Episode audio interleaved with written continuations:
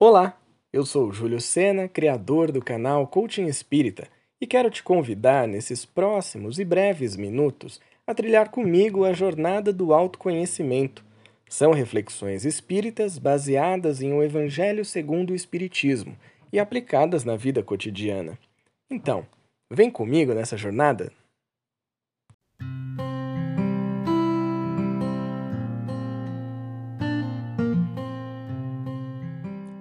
Sabe aquele dia em que o céu começa a ficar escuro, com nuvens e mais nuvens carregadas chegando? É inevitável que em algum momento a tempestade vai acontecer e as nuvens vão despejar sobre nós toda a sua água acumulada. Nesse momento, nos resta procurar um abrigo ou enfrentar a chuva, se não tivermos onde nos esconder. E pode ser que essa tempestade venha com tamanha força que cause estragos nos telhados das casas, nas árvores, nos animais e até em nós mesmos. Mas enquanto estamos ali sentindo as forças da natureza em ação, parece que aquela tormenta não irá acabar.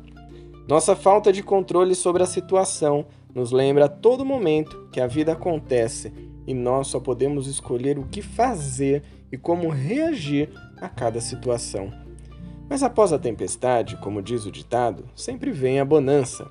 É certo que a chuva vai cessar, o céu vai ficar mais limpo e o sol irá brilhar de novo. Então sentimos uma paz interior muito grande, um alívio sem igual. Depois dessa introdução úmida, quero te convidar hoje na nossa reflexão da jornada do autoconhecimento para trazer a calma após a tempestade para os seus dias.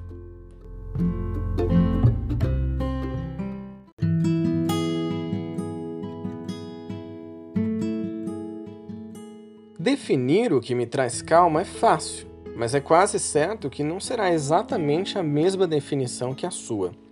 Nossas emoções precisam de atitudes, situações, pessoas específicas para chegar ao estado de calma. Então vamos abrir o guarda-chuva que nos protege dessa tempestade. Me diz aí, o que representa a calma após a tempestade na sua vida? Para quem vive em um mundo de provas e expiações, a tempestade parece ser constante.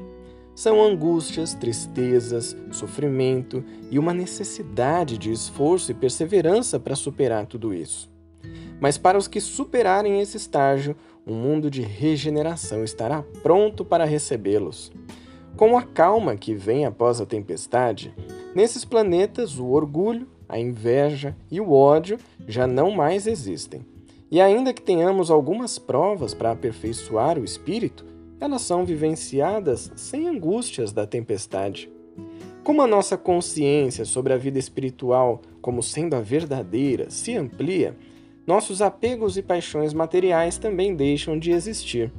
E isso traz ainda menos tormentos para uma vida que agora se recupera do temporal que acabou de passar nas últimas existências.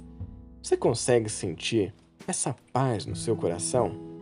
Talvez ainda seja difícil, já que por enquanto estamos vivendo apenas pequenos momentos de paz. Mas parar um breve instante do seu dia para refletir sobre isso pode te ajudar a buscar mais espaço na vida para vivenciar essa sensação reconfortante que nós vamos encontrar nos mundos regeneradores. Então eu te pergunto: o que representa a calma após a tempestade na sua vida.